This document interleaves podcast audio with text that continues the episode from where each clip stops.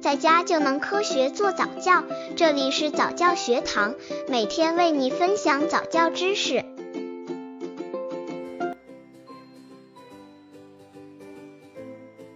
美感教育之观念篇：从小打好美丽基础。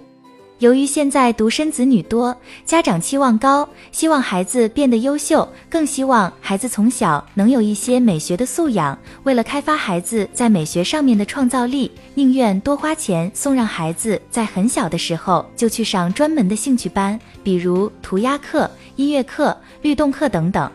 其实，对于美感教育，应该从小从小打好美丽基础。美感教育之观念篇：从小打好美丽基础。刚接触早教的父母可能缺乏这方面知识，可以到公众号早教学堂获取在家早教课程，让宝宝在家就能科学做早教。一、从小打好美丽基础。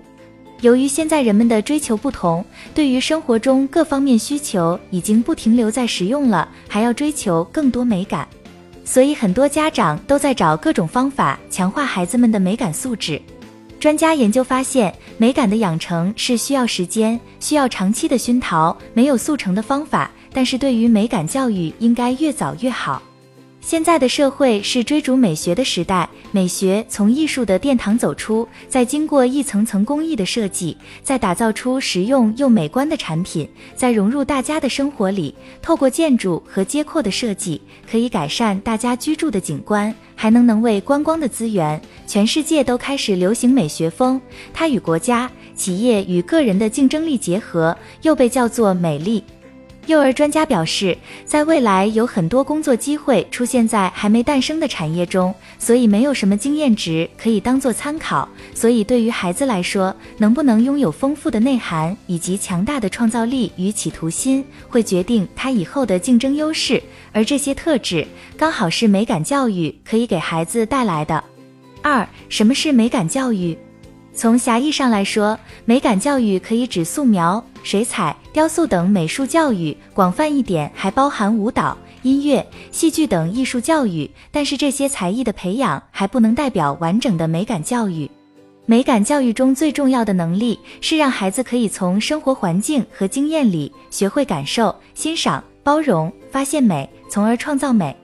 美感教育是一个人内心与外界的通行证，不管孩子是通过绘画、音乐还是舞蹈等方法进行美学中的，他创造力将来可能会出现在天文、数学、建筑、烹饪等各领域，对未来的影响之大会超乎想象。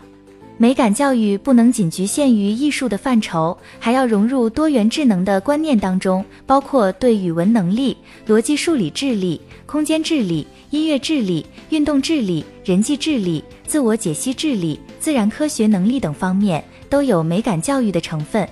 三、美感从小培养起。虽然现在有很多专业教学机构可以更有效引导宝宝透过美术、音乐、律动、戏剧等方式走进美的体验中，还能更好的开发宝宝的创造能力，但是家庭的美学教育是宝宝人生的开始，也是很重要的。四多唱歌谣给宝宝听，宝宝在妈妈肚子中五个月左右就有了听觉，所以这个时候做音乐胎教是很有意义的。准妈妈可以用读诗、说故事、唱歌、放音乐的方式让宝宝听。当宝宝听到熟悉的音乐时，还会有所反应，比如会踢妈妈的肚子。当宝宝出生后，家长还要继续亲口唱歌谣。播放好的音乐给宝宝听，让音乐与文学的种子从小就会种在宝宝的心里。五、常逛美术馆。由于电视卡通或电玩会有很多强烈的声光刺激，而且银幕当中每秒三十张的图片，让思绪一直处于高点，无法静不下来去感受生活中美。